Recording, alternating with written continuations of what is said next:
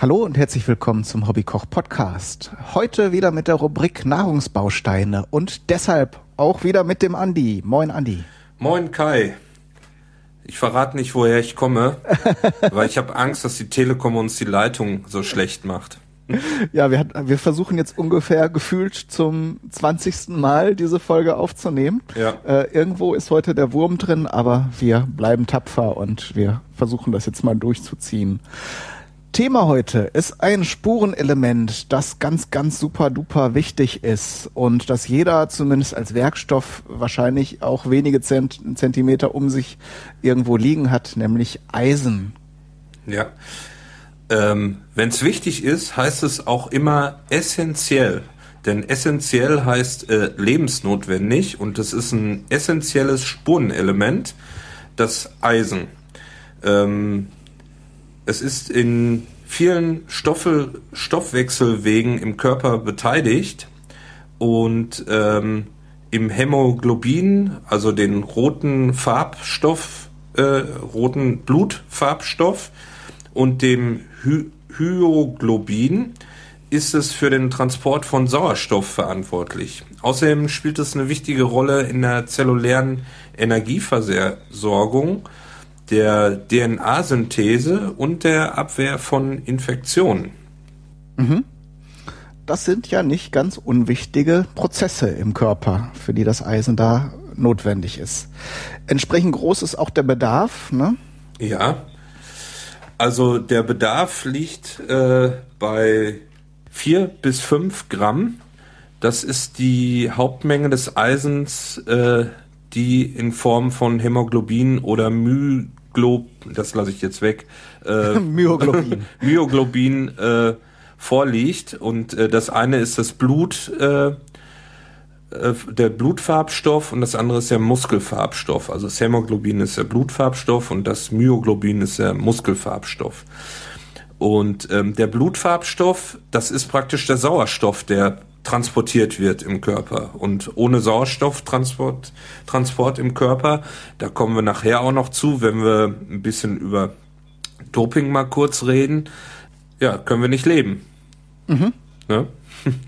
Ja, ähm, zum, zum Hämoglobin vielleicht noch mal kurz, damit man sich das vorstellen kann. Das ist ein sehr, sehr großes äh, Molekül, das besteht aus, ja, äh, vier Untereinheiten.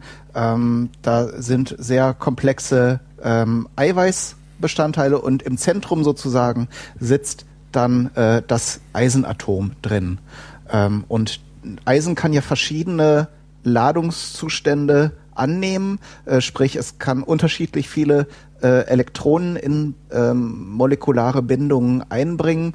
Ähm, Im biologischen Zusammenhang äh, interessant ist das Eisen 2 und das Eisen 3. Ne? Mhm. Wobei es wichtig ist, äh, beim Eisen 2 und Eisen 3 zu wissen, dass das Eisen 2 das ist, was vom Körper am besten aufgenommen mhm. werden kann. Das Eisen 3 ist da nicht so gut verfügbar. Und es wird, glaube ich, im Dünndarm aufgenommen, wenn ich mich da richtig erinnere. Ne? Und da kann tatsächlich nur das Eisen 2 wirklich gut aufgenommen werden. Genau.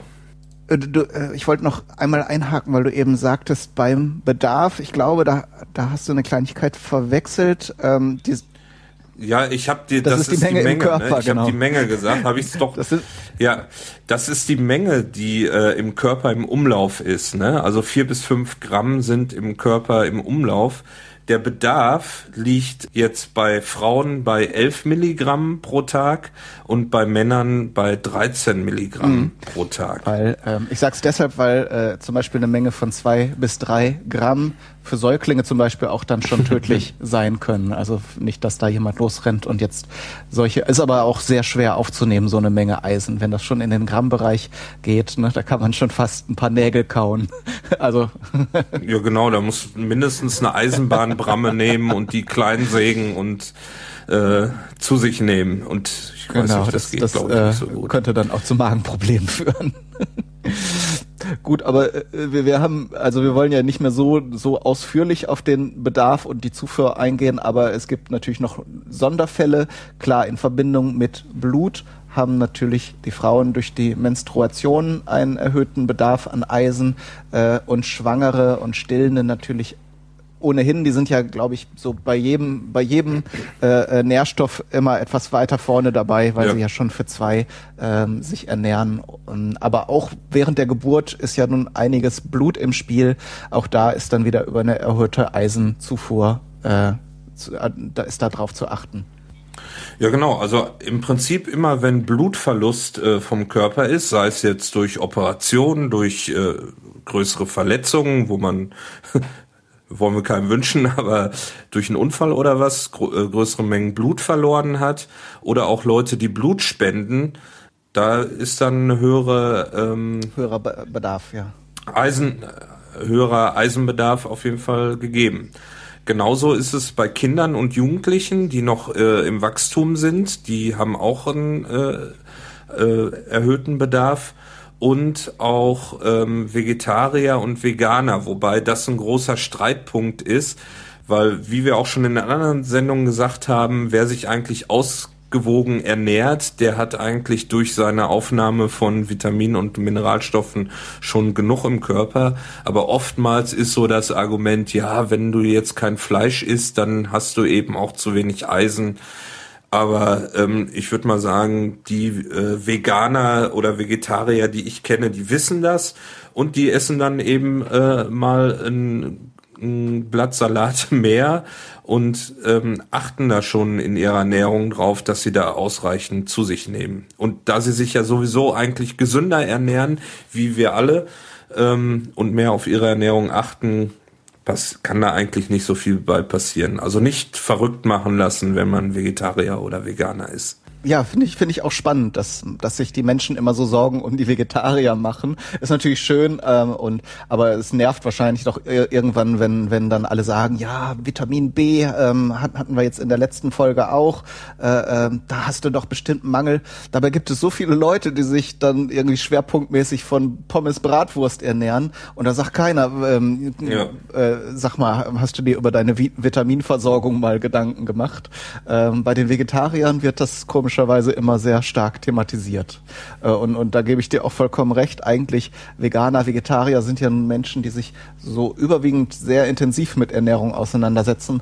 Und da würde ich persönlich mir jetzt noch am wenigsten Sorgen machen, dass die jetzt irgendwelchen Mangel erleiden. Also da gibt es eben auch im, im Netz findet man da jede Menge Artikel dafür und dagegen.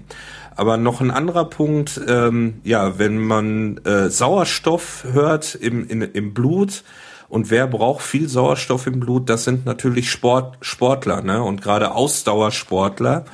Kommen wir vielleicht nachher auch noch mal zu, wenn es um Doping geht. Mhm. Die haben auch eine erhöht, einen erhöhten Bedarf. Vielleicht äh, gucken, gucken wir erstmal darauf, worin denn ähm, Eisen enthalten ist. Natürlich, wo wir jetzt eben schon die, wieder auf die armen Vegetarier eingebasht haben, äh, ist es natürlich Fleisch. Äh, ist ja nur zu log logisch, ähm, wenn es im Blut und in Muskelfasern enthalten ist, dann ist Fleisch natürlich auch so das erste Lebensmittel, auf das man kommen kann von allein. Äh, aber äh, hier habe ich auch eine Liste von spannenden ähm, pflanzlichen äh, Eisenlieferanten. Ganz vorneweg äh, der Speisehanfsamen, mhm. äh, besonders wenn er ungeschält ist. Das äh, ja, ist als Lebensmittel nach wie vor immer noch ein bisschen ungewöhnlich, aber gerade wenn wir uns dann auf äh, bei, bei Reformhäusern und so, da gibt es dann doch schon mehr Produkte dann auch aus dem Speisehanf. Mhm. Wir hatten es auch bei, dem, bei den Ölen, glaube ich, schon, dass äh, das als Lebensmittel immer interessanter wird, gerade weil es eben sehr viele wertvolle äh, Spurenelemente enthält.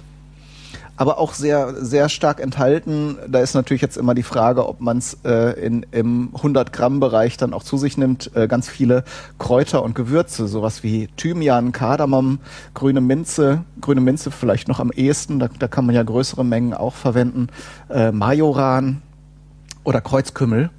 Ähm, ist gut zu wissen, aber ich glaube, wenn ich einen Eisenmangel diagnostiziert hätte, würde ich jetzt nicht losgehen und so einen Strauch Thymian äh, verspeisen. Ja. Mhm, da braucht man nämlich dann doch schon, äh, obwohl da 10 Gramm für, für das, die Deckung des Tagesbedarfs äh, schon, schon ausreichen. Wir haben, glaube ich, eben doch, wir haben gesagt, wie viel man pro Tag ungefähr nehmen sollte. Ne? Genau. Also so um die 11, 11 Milligramm. Und das wäre in dem Fall, ja, wäre doch eine ordentliche äh, Portion Thymian oder eben dann halt so ein, weiß was ich, ein Müsli, wo dann eben Hanfsamen drin sind. Bei der Aufnahme sollte man ein bisschen beachten, dass es zum Beispiel Sachen gibt, die die Aufnahme hemmen. Und ähm, das Wichtigste, würde ich sagen, ist da der Schwarztee und Kaffee. Also Leute, die äh, eben da drin die Tannine, die da drin sind, die hemmen die Aufnahme vom Eisen im Körper. Ist jetzt nicht so, dass man überhaupt gar keinen Kaffee oder so trinken darf dann, wenn man Eisenmangel hat. Das darf man schon.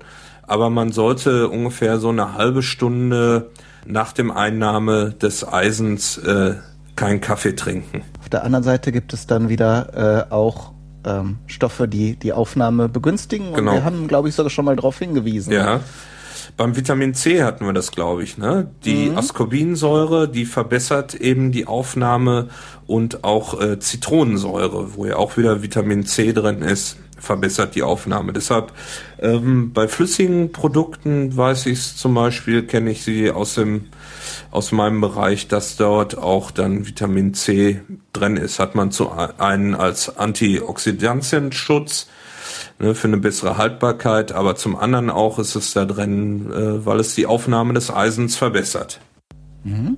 Wir, wir hatten es eben schon mal gesagt, dass äh, die, äh, dieses Eisen 2 besonders gut aufgenommen werden kann. Und jetzt habe ich hier gerade noch gesehen in den Notizen, dass äh, ganz interessant, in, dem, in tierischen Lebensmitteln liegt es äh, das Eisen eben äh, meistens in dieser Eisen 2 Form vor. Äh, und in pflanzlichen Lebensmitteln liegt das in dieser Eisen 3 Form vor. Also auch da haben wir wieder äh, ja so einen leichten äh, Seitenhieb auf, auf, auf die äh, pflanzliche Ernährung. Also man kann es scheinbar dann, ja, muss man vielleicht sehen dann im Notfall, dass man entsprechende Präparate dann noch zusätzlich nimmt, wenn man Veganer ist oder so. Beim Kauf einfach darauf achten, auf das Produkt gucken oder fragen dann beim Arzt oder Apotheker, ähm, was für ein Eisen äh, ist da drin, Eisen 2 oder Eisen 3. Äh, da die Firmen das aber wissen, äh, sind das meistens Eisen 2 Produkte. Mhm. Ja. Aufnahmenhemd sehe ich gerade, finde ich auch noch spannend hier. Ähm, Acetylsalicylsäure, sprich sowas wie Kopfschmerztabletten, Aspirin oder so. Die hemmen auch noch die Eisenaufnahme. Gibt es auch noch viele andere Dinge, ähm, zum Beispiel Phosphate, äh, was häufig dann in, in Fleisch oder Käse enthalten ist. Also man muss ein bisschen drauf achten, also gerade wenn man Eisenmangel hat, dass man, was man dann zusammen isst. Mhm. Ja, also man sollte auch bei den bei der Eisenzufuhr darauf achten, dass man nicht wirklich zu viel zu sich nimmt, weil das kann dann wiederum zu Verstopfung führen. Ja, also wirklich nur Eisen zu sich nehmen, wenn man da eine Mangelerscheinung hat, die diagnostiziert vom Arzt vielleicht ist durch einen Bluttest und dann aber auch nur das Eisen äh, aufnehmen, ähm, was man braucht. Ne, nicht zu viel nehmen, eine Überdosierung bringt gar nichts. Mhm. Ne, das ist nur rausgeschmissenes Geld sozusagen. Ja, eben. Und zu viel, wir, wir weisen ja immer dann auch ausdrücklich darauf hin, ähm, nicht nur was bei Mangelerscheinungen passiert, sondern eben ähm, auch was, wenn man wenn man es damit übertreibt. Äh, ähm, aber ich glaube, da schätze ich unsere unsere Hörerinnen und Hörer schon so vernünftig ein, dass die nicht nach den Sendungen jetzt losgehen und ähm, sich dann irgendwie die Tabletten kaufen und in großen Mengen dann zu, zu sich nehmen. Mhm. Haben wir da eigentlich, ich bin jetzt da, dadurch, dass wir die Sendung so oft äh, jetzt versucht haben, haben wir eigentlich über Mangelerscheinungen schon was gesagt? Ich nee. glaube nämlich nicht, ne? Mangelerscheinungen bei, bei Eisenmangel, Kopfschmerzen, Schwindelgefühl, Konzentrationsstörungen, auch eine psychische Labilität, also dass man ein bisschen sensibler ist, äh, kann, kann dadurch ähm, entstehen. Und äh, Müdigkeit äh, sind natürlich typische Dinge, die man sich herleiten kann, wenn der Sauerstofftransport im Blut äh, eingeschränkt ist, dann äh, entstehen natürlich verschiedene Arten von ähm, Erschöpfungen. Und dann gibt es noch, äh, kann entstehen das sogenannte Restless Legs, Legs Syndrom, also das äh, rastlose Beine Syndrom. Ähm, da ist, soweit ich das, ähm, soweit ich mich äh, erinnere, ist das so eine Erkrankung, wo die, die Betroffenen sehr hippelig sind. Die können also nicht ruhig bleiben und äh, ja, wie der Name schon sagt, die haben dann starken Bewegungsdrang und müssen, äh, müssen halt immer laufen oder die, die ähm, Arme und Beine in Bewegung halten. Mhm. Ja, ähm, auch überhaupt so entzündliche Prozesse im, im Körper ne, ähm, können durch Eisenmangel äh, verbessert werden im negativen Sinne, also dass man Entzündungen öfter bekommt. Ähm, man sagt ihm auch nach, dass bösartige Tumore dadurch äh, schneller entstehen können oder dass der Hang dazu äh, größer ist. Bei solchen Aussagen bin ich immer eher ein bisschen vorsichtig weil es meistens nicht so belegt ist. Ja, gerade bei den Frauen, wenn sie ihre Menstruation haben, ist es eben auch, haben sie einen erhöhten Blutverlust und ähm, dort kann man ja auch manchmal sehen, dass die Frauen sich dann da nicht so gut fühlen in der Zeit. Also da ist es dann auch von Vorteil, wenn man in dieser Zeit vielleicht ein zusätzliches Eisenprodukt zu sich nimmt, um sich dann einfach, einfach wieder fitter zu fühlen. Gut, jetzt haben wir so unser Standardprogramm, glaube ich, soweit durch. Mangelerscheinungen, ähm, ja, Überdosierung kann tatsächlich äh, tödlich enden, aber das muss dann, wie gesagt, schon im Grammbereich liegen und da kann man zumindest über die normale Ernährung das äh, nicht erreichen. Da müsste man eben solche Präparate schon im übertriebenen Maßstab zu sich nehmen. Und jetzt können wir noch, du hattest es angedeutet, nochmal auf den Bereich, äh, den Sport gehen. Ja, beim Sport hat man ja davon gehört, äh, Blutdoping und genau das äh, wird praktisch dort, äh, dort mit bezweckt, dass der Hämoglobingehalt im Körper an, äh, erhöht wird. Das heißt, die Sauerstoffzufuhr wird erhöht und dadurch hat der Sportler eben ähm, ja, kann er eben lang, länger leistungsfähig bleiben, er kann länger eine bestimmte Leistung halten.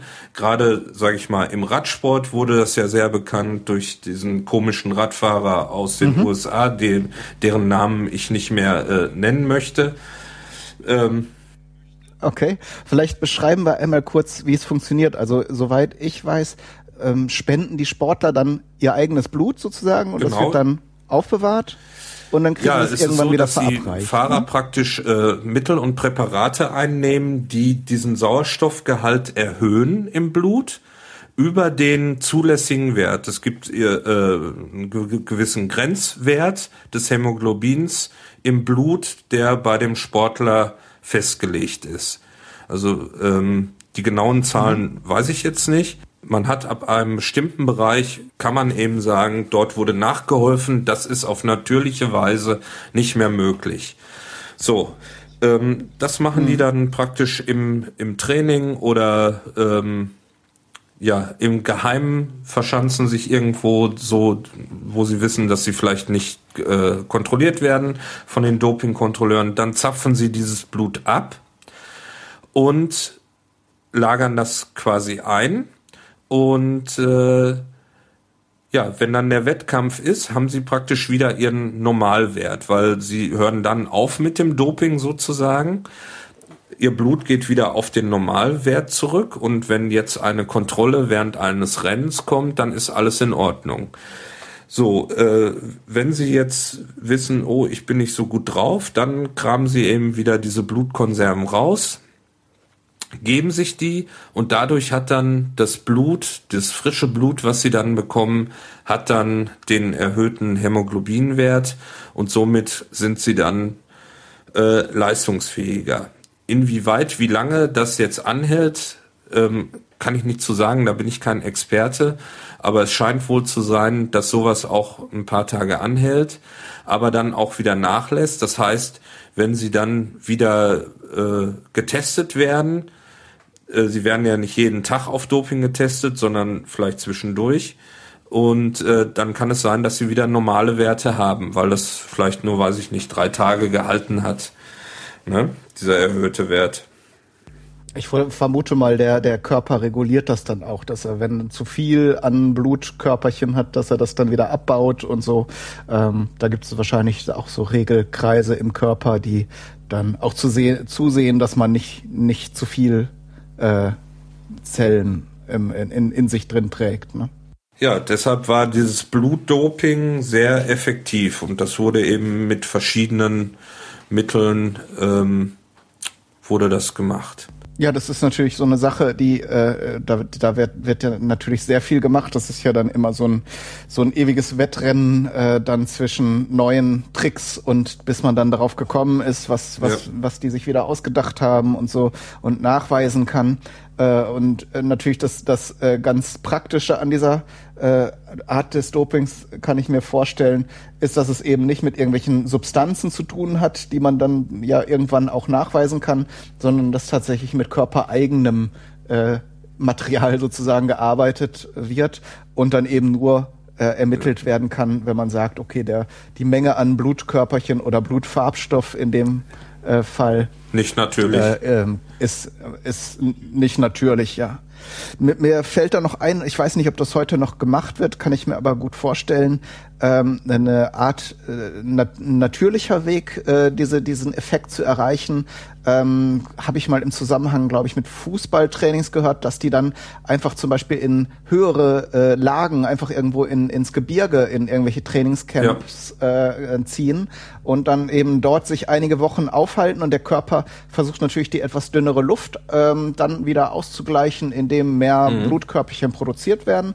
Und wenn man dann das nächste äh, Spiel hat, das dann irgendwie äh, so auf normal Null oder auf äh, niedrigeren Levels stattfindet, dann hat man natürlich auch entsprechend mehr äh, Leistungsfähigkeit. Ja, sogenannte Höhentrainingslager. Das gibt's mhm. nach wie vor noch und wird von den Sportlern gemacht. Es gibt mittlerweile sogar so äh, Zelte, die man sich zu Hause hinstellen kann. Es gab da auch mal einen deutschen Radfahrer, über den ich auch nicht mehr sprechen möchte, äh, wo dann Zeitungsartikel gab, dass er sich praktisch in seinem Wohnzimmer so ein Zelt hingestellt hat und dort einen Höhen Trainingslager simuliert hat. Er ist ja dann mehrmals am Tag in dieses Zelt gegangen und hat dann da äh, mit geringem ja, äh, Luftdruck quasi da trainiert, um den Sauerstoffgehalt im Körper zu erhöhen.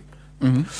Das das gibt's auch und das wird auch heute nach äh, wie vor noch gemacht. Man hört das ja manchmal dann, also gerade im Radsport hört man es, dass die Leute im Höhentrainingslager irgendwo in äh, ähm, Südamerika waren, wo, mhm. ne, wo man dann oben auf den Bergen äh, rumfahren kann. Mhm. Ja. Ja, so viel zum Eisen. Fällt dir noch was ein? Ja, also es gibt so ein Produkt beim Eisen, worüber ich gern sprechen will, weil das hat mich äh, ja mein ganzes Leben schon begleitet. Auch meine Frau hat das genommen. Ähm, wo wir unsere Kinder gekriegt haben. Und zwar ist das ein Produkt, das nennt sich Flora Dix Kräuterblutsaft. Mhm. Und das ist so ähm, das Produkt, äh, was glaube ich sehr, sehr viele kennen. Und da wollte ich mal kurz eine Geschichte zu erzählen. Und zwar gibt es da nämlich zwei Produkte von. Und zwar gibt es das einmal in einer grünen Verpackung und einmal in einer roten Verpackung. Die grüne Verpackung ist ganz einfach für die Apotheke und die rote Verpackung ist für die Reformhäuser. Ansonsten ist das Produkt identisch. Also wenn ihr euch sowas kaufen wollt, guckt, wo es das günstigere Produkt gibt und dann kauft ihr euch das. Und das ist äh, praktisch ähm, ja das Produkt, was in Deutschland am bekanntesten ist. Ich glaube, es gibt mittlerweile sogar Fernsehwerbung davon. Und äh, bei Eisenmangel, selbst Ärzte äh, verschreiben das. Und das hat eben auch dieses Eisen 2 äh, als Inhaltsstoff und ist sehr gut verträglich. Ja, das hört sich jetzt alles hier an wie eine Werbeveranstaltung, aber ich kann dieses Produkt eben aus eigener Erfahrung nur wärmstens empfehlen, weil es eben sehr gut verträglich ist für den Körper.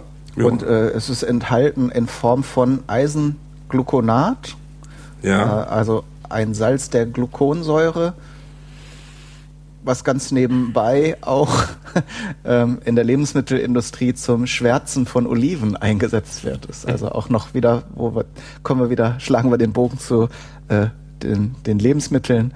Ähm, da wird's, also scheint es auch schwarz zu sein. Ja, also wenn man so Eisenprodukte zu sich nimmt und gerade auch bei dem bei dem Kräuterblut, äh, was ich selber auch schon mal nehme, weil ich ja auch Sport mache, also äh, man kann sich natürlich auch damit äh, legal dopen, sag ich mal, ja, solange man ähm, das in einem gewissen Bereich macht, ist das, glaube ich, ähm, nicht verwerflich und ich denke, es gibt so gut wie keinen Leistungssportler, der kein Eisenprodukt nimmt oder nicht in seiner Ernährung darauf achtet, dass sein Eisenhaushalt äh, äh, vernünftig ist. Zumal äh, die Sportler ja auch die ganze Zeit über ihr Blut getestet werden, wie ihre Leistungswerte sind und dass das Hämoglobin ein Wert, der da extrem wichtig ist und der wird da dauernd getestet und geguckt, ob der richtig ist. Also und ich kann mir nicht vorstellen, dass es irgendeinen Sportler gibt, der nicht auf seinen Eisenhaushalt achtet.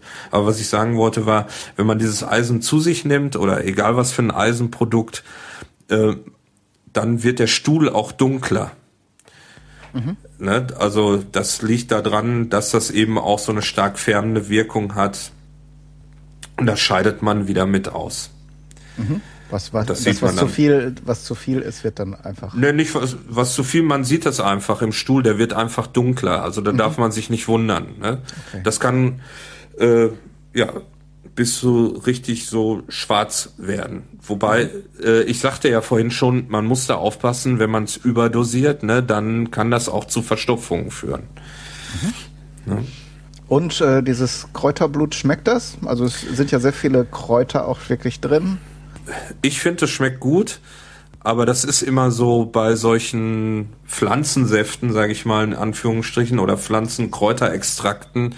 Äh, der eine mag das und der andere nicht. Es schmeckt mhm. fruchtig und wenn man es jetzt äh, im Mund behält, dann hat man so einen richtigen Eisengeschmack dann auf der Zunge. Okay. Ne, aber wenn man das runterschluckt und vielleicht einen Schluck nachtrinkt, dann ist der Geschmack eigentlich auch sofort weg. Ja. Also man sollte das nicht unbedingt wie so einen guten Whisky im Mund schwenken und dann. okay. Sondern trinken. Es soll ja im Körper wirken. Genau. Äh, wir haben jetzt sehr viel über Blut gesprochen. Ähm, der Vollständigkeit halber ähm, wollte ich noch sagen, dass äh, dass ähm, Eisen auch im Körper gespeichert werden kann in Form von Ferrin heißt es, glaube ich. Äh, gibt, da gibt es auch verschiedene Stoffe und ähm, die, ähm, die den Eisenhaushalt sozusagen dann regulieren können. Also da gibt es entsprechende ja, Speicher im Körper. Ja, dann würde ich sagen, haben wir soweit alles übers Eisen. Mhm. Wenn unseren Zuhörern noch was einfällt oder sie Erfahrungen mit Eisen haben, dann gerne in die Kommentarspalten. Dann können wir da noch weiter diskutieren oder gern auch eure Anregungen oder eure Kritik nehmen wir dort gerne auf. Genau. Und dann alles Gute, bis zum nächsten Mal und tschüss. Tschüss, mach's gut.